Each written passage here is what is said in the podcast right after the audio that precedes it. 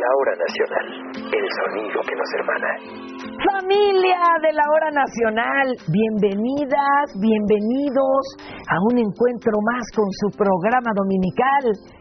Ya llegó octubre, Sergio, amigos, y con este mes inicia el último trimestre del año, lo que nos recuerda muchas fiestas, ah, no, ¿verdad? Perdón, lo que nos recuerda nuestra hermandad como mexicanos y mexicanas, la importancia de nuestra cultura, las tradiciones, que son muchísimas las que tenemos en el país y que arriban con el fin de año.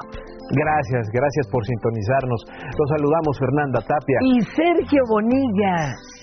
Hoy tenemos el gusto de presentarles a una cantante y compositora que su talento y éxito se extiende más allá de México, de Estados Unidos y de hecho cuenta con miles de seguidores en todos los países de Latinoamérica. Claro, y fans de todas las generaciones, no solo han sido una de las principales eh, pues protagonistas de nuestra música mexicana, también ha destacado en diferentes géneros musicales, desde el mariachi, el pop, hasta la banda sinaloense, la balada. Bueno, ella es Ana Bárbara. Vamos a ver y a escuchar esta entrevista que le realizó Rosalba Aguirre. La reina grupera Ana Bárbara nació el 10 de enero de 1971 en Río Verde, San Luis Potosí. Desde muy temprana edad se convirtió en una reconocida cantautora.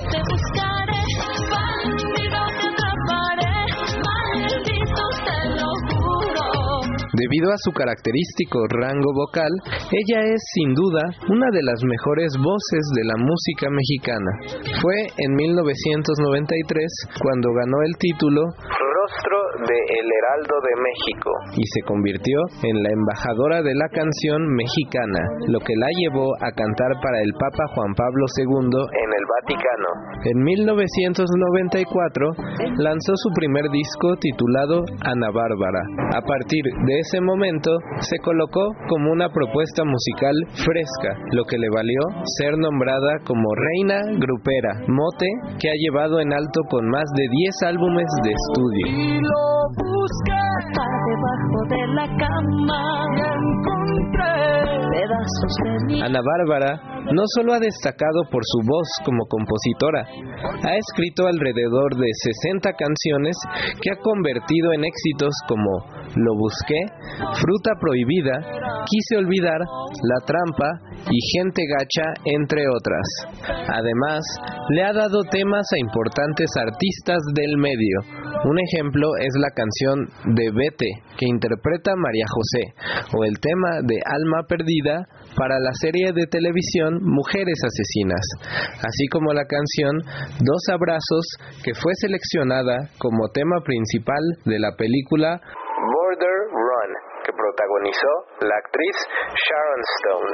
por culpa de mi amor estoy llorando y soy como Es una mujer bella y talentosa que ha logrado fama internacional debido a su versatilidad en diferentes géneros musicales, lo que muy pocos cantantes mexicanos han logrado. Ha posicionado 16 sencillos en el Hot Latin Tracks. 14 en el Latin Regional Mexicana Airplay, 3 en el Pop Latin Airplay y 1 en el Tropical Latina Airplay de la revista Billboard. Entre sus reconocimientos destacan 5 nominaciones al Grammy Latino, de las cuales ganó uno dentro de la categoría Mejor Álbum Grupero por su disco Loca de Amar. 4 premios Lo Nuestro, 7 premios Furia Musical y una nominación al Grammy Americano. El salido ya es un nuevo amanecer Con su voz de mezzosoprano y las cuerdas de una guitarra, Ana Bárbara hace magia al interpretar cualquier género musical. Logra estremecer a sus seguidores y seguidoras, lo mismo cantando música ranchera, pop o grupera. Familia de la Hora Nacional, pues el día de hoy estamos con una mujer, ¿qué les digo? Guapa, talentosa, cantante, compositora compositora. No requiere más presentación porque de verdad es nuestra reina grupera. Bienvenida, Ana Bárbara. Ay, Rosalba, muchísimas gracias, te agradezco. Creo que el gusto es para mí poder estar con ustedes en la hora nacional. Qué oportunidad. Creo que hace muchos años estuve, pero obviamente va cambiando el tiempo, vienen nuevas generaciones, sé que los escuchan en Estados Unidos, muchos paisanos de toda Latinoamérica, bueno, y de todo el mundo, porque realmente ahora con lo de las redes sociales en todos lados nos podemos escuchar, así es que muchas gracias por la oportunidad. Así es porque todos tus seguidores, tanto en Latinoamérica como Estados Unidos y por supuesto los mexicanos, te van a poder escuchar. Ay, saludos a todos los pedazos de mi alma y mis bandidos y mis bandidas y todos los que les gusta caer en la trampa de amor. Y justamente para ellos, Ana Bárbara, hagamos un breve recuento. Digo, yo sé que eres famosísima, pero siempre nos gusta mucho como escuchar los inicios. Por ejemplo, tú de niña ya empezabas a cantar, ¿no? Yo he escuchado que te gustaba mucho cantar desde chiquita, pero ¿te imaginabas llegar a esta proyección internacional que hoy tienes? No sé, Rosalba, si realmente lo imaginaba, lo visualicé. Tendría que hasta hacer una regresión, esas de hipnosis, pero sí te puedo decir que yo a los cuatro años, y eso sí sé, porque mi madre me dijo que eh, en esa época pues pasó un, un, acontecimiento familiar y que yo tenía cuatro años y, y, lo relaciono con, con eso que yo les dije es que yo quiero cantar cuando sea grande. Entonces yo creo que sí el ser humano es capaz de visualizar y, y, y de que si te pones a trabajar, alcanzas los años y las metas. Y fue muy chiquita, a los cuatro años cualquiera puede decir, qué locura, pero yo me acuerdo que yo armonizaba, yo cantaba canciones, me acuerdo de Lola Beltrán, de Pedro Infante, porque mi papá las ponía y yo me acuerdo gustarme muy chiquita tarareando y decía, ay, a mí me gusta esto. o sea, puede ser que ya lo traigas hasta de otras vidas entonces. Pues fíjate que no, en, en, en, lo, en la filosofía que yo manejo de, de vida, que no está peleada con ninguna religión, es solamente la parte espiritual. Creo que en mi espiritualidad sí hay una cosa de otro mundo, de otra dimensión que, que creo que me señaló como una, como una persona. Creo que todos los seres humanos tenemos esa posibilidad. Somos seres extraordinarios viviendo una experiencia humana. Eso es lo que yo creo. Entonces sí, tal vez de otra, de otra vida o una genética por ahí de un ta ta ta ta ta ta ta, abuela dijeran en el Chavo del Ocho algo, pero sí creo que no es de, no es nada más de aquí. No es tan fácil nuestras vidas de todos los que estamos en este planeta. No creo que sea solo de aquí, viene de otro lado, ¿no? Ana, ¿recuerdas alguna canción que desde pequeña te haya recordado, te, con la que te hayas identificado? O que me haya gustado, o que te haya gustado, sí, claro. ¿Te represente algo? Por supuesto. ¿Se puede con guitarra o sin guitarra? Con guitarra, por favor. No estoy preparada, ¿eh? Pero mira. Ah, no, pues es que una compositora, un compositor, un artista sin guitarra, pues, o sin un instrumento, ¿verdad? Y con esta voz, ¿cómo no? Gracias, que con que eh, la voz es un instrumento también de, de musical, pero a ver, esta, la cantaban mis papás y no sé si voy a llorar, pero me voy a aguantar, voy a tratar de aguantar, decía. La cantaba María de Lourdes y decía, tendrás un altar, un altar divino de amor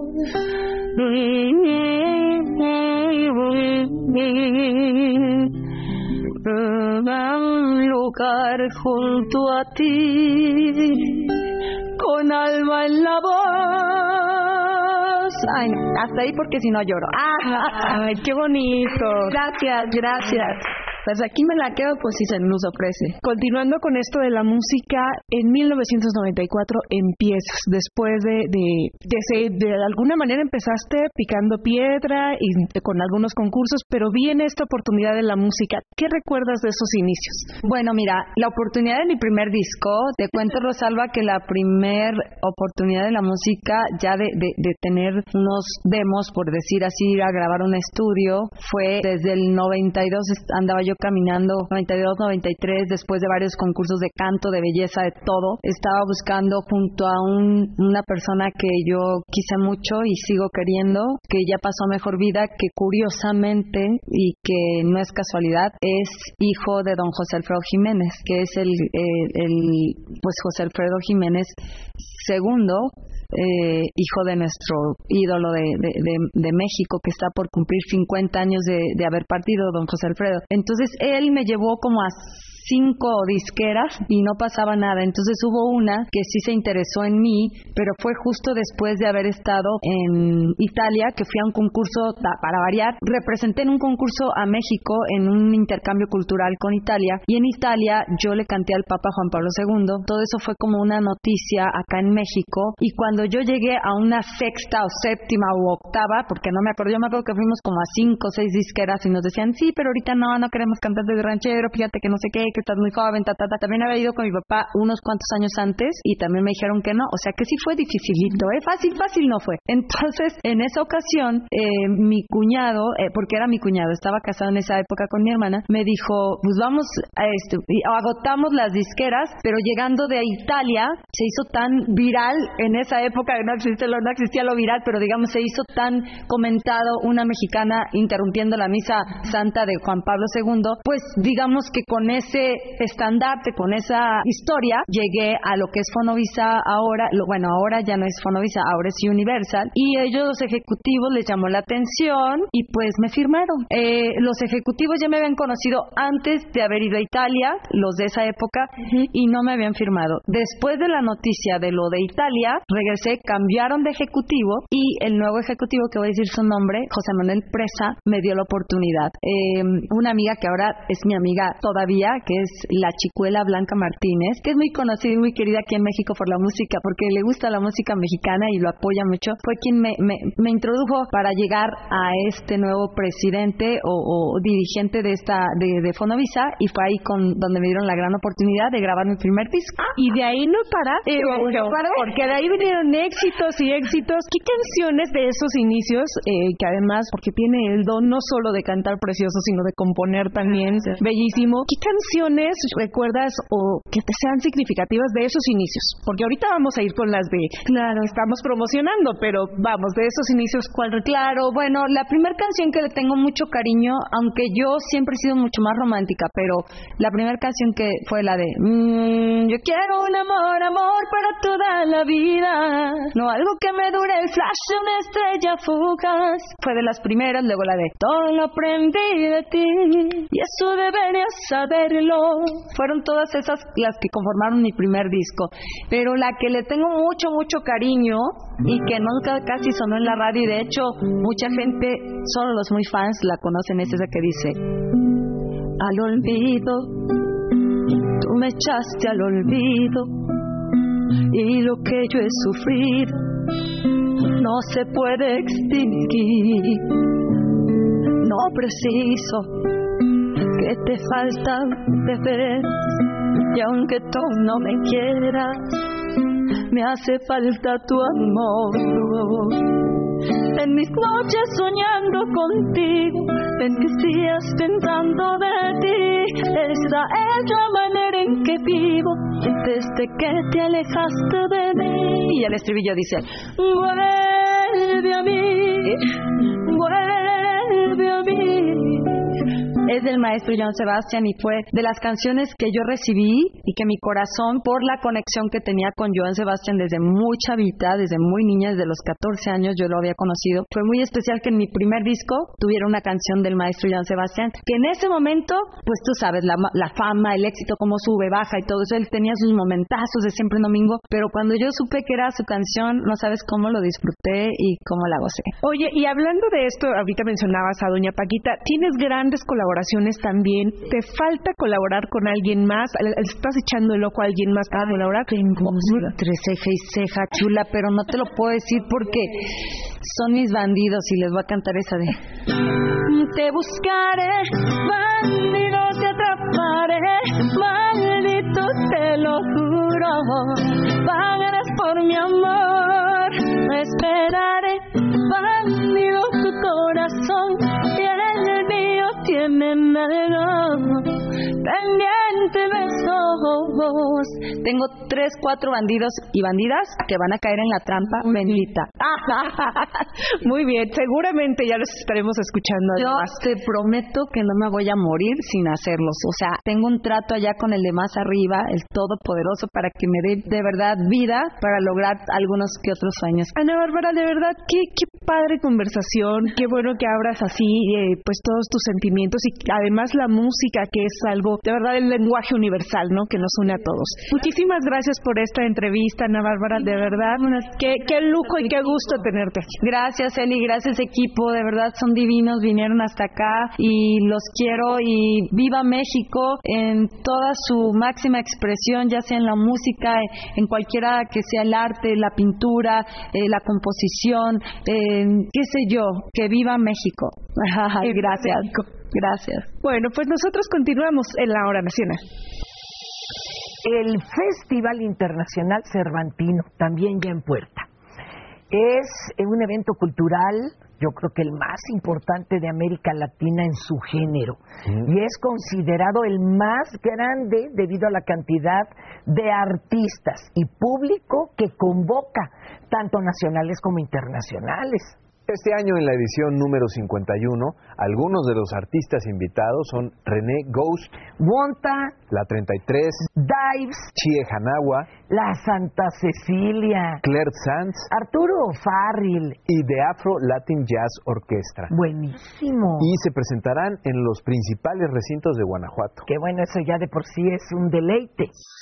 Amigos, octubre es un mes muy especial, no solo por lo hermoso de la luna, sino porque está lleno de festivales, de artes escénicas, eh, con, bueno, un gran renombre y nivel internacionales, y ni más ni menos que yo creo que en uno de los destinos más bellos de nuestro país. ¿Qué tal? Que además es patrimonio de la humanidad, ¿eh? Guanajuato. Pues nada más y nada menos que ese recinto, mi Fer, danza, música, ópera, teatro, en fin, siempre es verdaderamente un gozo eh, acudir a este festival. Y está con nosotros Mariana Aymeric, eh, que es la directora y que ya nos ha acompañado en, En otros- otras ocasiones. en otras ocasiones, pero una vez más para invitarnos a este exquisito festival. Bienvenida, Mariana. Gracias, Sergio. Gracias, Fer, por el espacio. Siempre es un gusto venir a saludarlos, invitar a su audiencia a que vayan a esta 51 edición ya. Ya, Ya la 50, ya me 51. Ya, y, y se suma fútbol americano, béisbol y box. Ah, caramba. ¿Te gusta el fútbol americano? Me encanta el béisbol, pero esto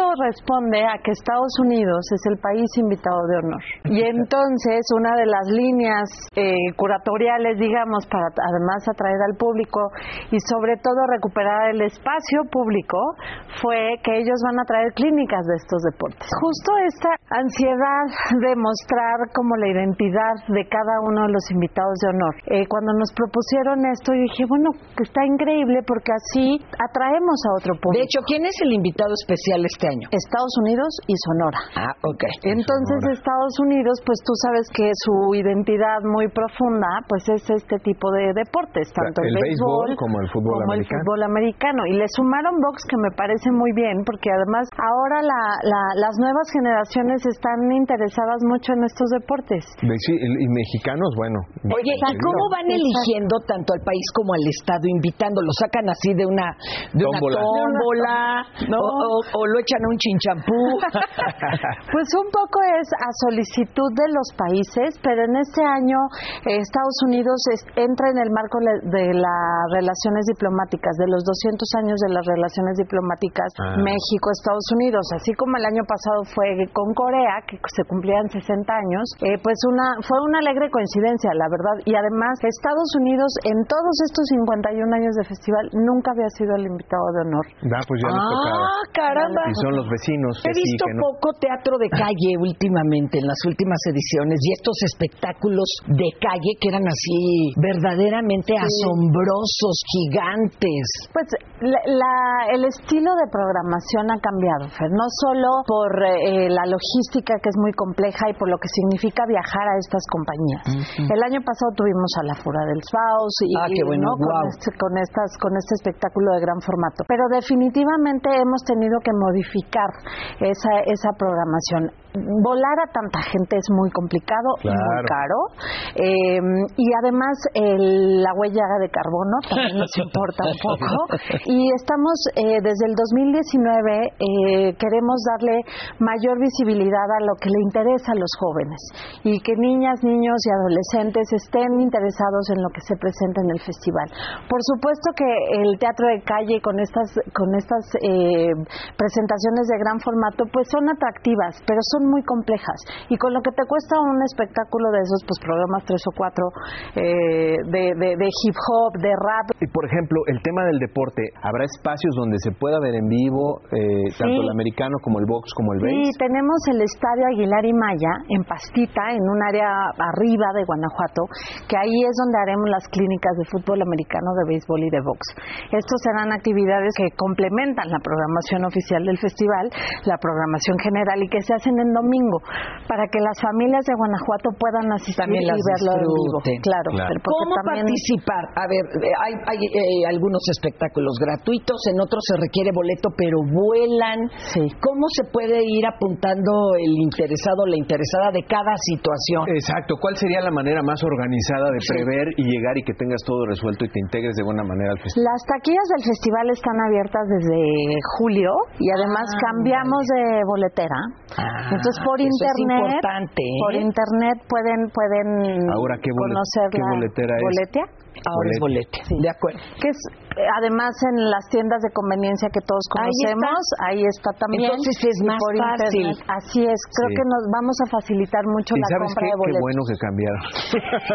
Oigan. ya dicho sea de paso. Oye, ¿y para las clínicas hay que apuntarse? No, es Ah, no. abierto al público. Llego. Llego. Ah, Y hay el 50% de la programación del festival es completamente gratuita. Así que hay, hay para todo el público, hay Eso para todas bueno las edades y a nosotros nos gusta que las familias se organicen el fin de semana y que sepan que hay actividades desde las 12 del día hasta las 11 de la noche y pueden ir con toda la familia. Entonces, recordando, es del 13 al 29 de octubre de este mismo Oigan, este, nada más, tú ahorita como de los espectáculos más fuertes, ¿con cuál van a abrir, Exacto, con cuál van a ¿cuáles son cerrar ya para despedir? La inauguración es Broadway va a Hollywood con Ah. Estados Unidos y la Orquesta Sinfónica de la Wow. Universidad de Guanajuato. Tenemos danza contemporánea con la Beijing Dance Company.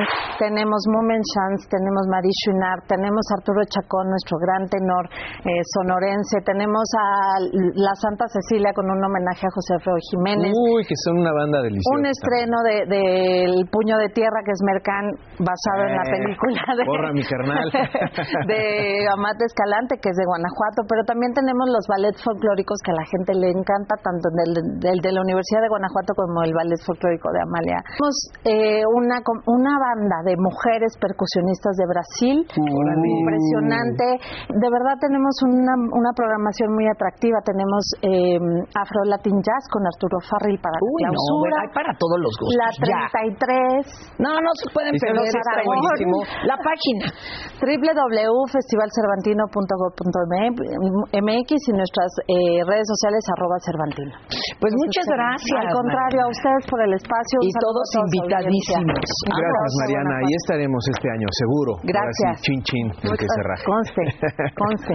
Ahí nos Continuamos, no se vayan. Adquirir, remodelar o construir una vivienda es un tema que a todos y a todas nos involucra. Pero ustedes sabían que la vivienda también se relaciona con la cultura. Así ¿verdad? es. Para hablar del Centro Cultural del Infonavit nos acompaña la arquitecta Alejandra de la Mora.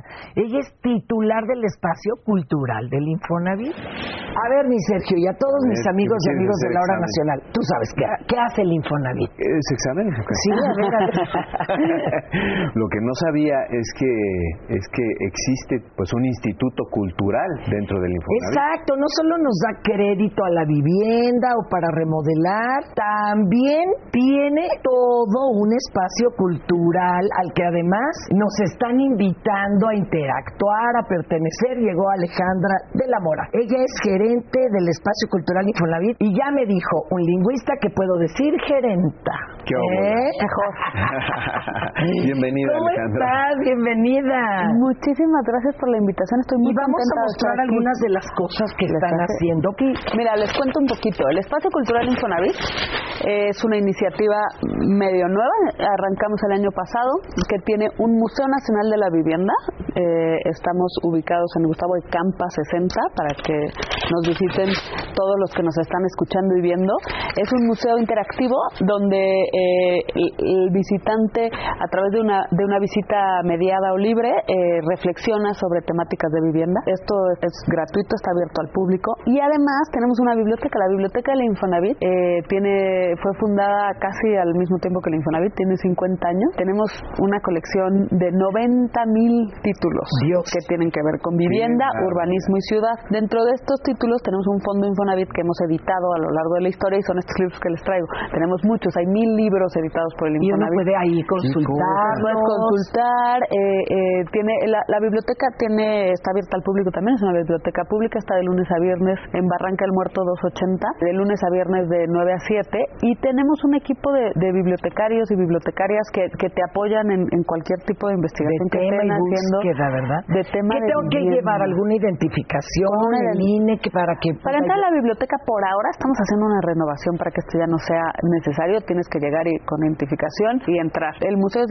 de, acceso libre. El museo es de Eh, acceso- cualquier persona ¿Tiene costo el? Nada de nuestras actividades tienen costo. Por favor, que Por nadie favor. nos engañe. Ajá. Oye, ¿cómo qué veo en un museo de la vivienda? Voy a ver, no sé, fotografías de la casa más antigua eh, en la Ciudad de México, No. que hay una que hasta es O las, prehispánica. o las colonias. Esto es, van, van a ver, es un, es un museo interactivo, son siete experiencias temáticas y alrededor de las siete experiencias vas reflexionando diferentes temas. Primero entras y, y puedes ir conociendo los, los derechos de, la ONU de la vivienda adecuada, las siete, los siete componentes, después platicamos sobre las escalas de los barrios y la ciudad y cómo está acomodada los servicios. Eh, luego hay una parte donde, donde puedes ver las, las, este, los tipologías de vivienda y cómo hay muchas tipologías. Oye, Alejandra, y me imagino que van renovando esto con, con- como por temporadas o, o, o- O o por tienen lo pronto- aparte o esta es, es un- temporales. exacto, o es de fijo, pero siempre en relación a la vivienda. Mira, el, el museo es- tiene una sala de, exposiciones temporales y hay una sala de exposiciones permanentes. Lo que les estaba contando es la sala de exposiciones permanentes y en la sala de exposiciones temporales vamos re- eh, a través de nuestros ejes ejes curatoriales que son territorio, medio ambiente y buen vivir, vamos haciendo exposiciones nuevas. Justamente me encantaría invitarlas, invitarlos a nuestra nueva exposición que inaugura el 23 de septiembre. ¿Y de qué Eh, es a través de los cinco materiales más usados según el INAGI en las casas mexicanas, en los muros de las casas mexicanas, vamos a hacer un laboratorio de arquitectura afectiva donde vamos a relacionarnos con estos materiales para entenderlos, para ¿Cómo ¿Cuáles? Ay, oye, perdona, me interesó mucho el término y, y perdón la ignorancia, pero es laboratorio de arquitectura afectiva. Imagínate, o sea, vamos a trabajar los materiales, que los cinco materiales son adobe, concreto, tabique, y a través de estos materiales los vamos a tener en display eh, eh, en la sala y vamos a tener actividades para relacionarnos con ellos de maneras distintas. Por eso se llama laboratorio. A lo que los invito a todos es a que vengan a jugar, a aprender, relacionarse con estos, con estos eh, El tabique se me hace más frío, pe- pero lo que es el ladrillito y el adobe, El adobe, que además tiene bueno. una historia, bueno, desde y, so- y es resistente. Y todo lo vamos a ir entendiendo y cómo se hacen, vamos a estar ahí. Hay unos videos que, que hicimos en Puebla y en, en todo el territorio donde vamos en- nos van enseñando y nos van mostrando cómo, cómo se hacen los procesos. Entonces vamos a entender eh, cómo están cómo están hechos los, los tabiques, cómo, cómo se juntan los materiales para hacerlos, Qué su- bonito. su- qué tan duros son, qué tan blandos. Oye, Las luego vas a con los ladrilleros y dices, yo lo quiero más quemadito. Casi como si estuvieras pidiendo un pan. Te lo juro que cuando veo los videos, no me vas a creer, Fer, pero cuando veo los videos, a veces parece que están haciendo chocolate. Cómo se hacen los moldes, parece que están saliendo chocolate. Ahora, Y las actividades son, son, familiares, son para, las para todas las edades. para todas las edades. Esto Oye. es el, el museo y también tenemos en el museo Noches de Museos, que ten- estamos de la mano con la Secretaría de Cultura Ah. todos los miércoles últimos de mes. Tenemos diferentes actividades y esto me encantaría que todo el auditorio viniera. Eh, son actividades libres, eh, a través de, de temáticas de vivienda hemos tenido performance, clases de baile, eh, de todo tipo de cosas. El último viernes de este mes vamos a tener un, un colectivo que se llama Superediciones Prisma con unos performances. Los invito a todos a venir. ¿En dónde se pueden asomar para checar toda esta información? Qué bueno que me preguntas. El Instagram, que es lo más fácil ahorita, es arroba cultura infonavit. Tenemos una página que, que está dentro del portal del Infonavit. Infonavit? Tú te metes al portal del Infonavit y, y buscas Espacio Cultural Infonavit y ahí está el acceso al- a la página de Munavi MX, que también puedes entrar, y la biblioteca y, el- y la Ahí agenda de, de actividades del espacio cultural. Muchísimas gracias. Muchas Ale. gracias a ustedes por la Eh, invitación. Gracias. cultura en el Infonavit Así y es. para todos. Así que no se lo pierdan, amigos y amigas de la Hora Nacional. Muchas gracias. Hacemos un alto momentáneo para dar paso a su programación local en radio. No obstante, les mandamos un abrazo a toda la comunidad auditiva y visual de la Hora Nacional, a nuestros paisanos en Estados Unidos y en todos los rincones de México. Recuerden que conectarse con nosotros pues nos da mucho placer. Somos sus amigos Fernanda Tapia. Y Sergio Bonilla. Y la próxima semana, por lo pronto, las y los vamos a invitar a quedarse en nuestra programación a través de Facebook o nuestro canal de YouTube, La Hora Nacional Oficial. Nos gusta escucharles y también leerles. Escriban o dejen su mensaje de voz a nuestro WhatsApp en el teléfono 55 51 88 9300. Si tienen alguna duda, comentario o saludos, pueden comunicarse con nosotros. Claro, esta fue una producción de la Dirección General de Radio, Televisión y Cinematografía de la Secretaría de Gobernación. Gobierno de México.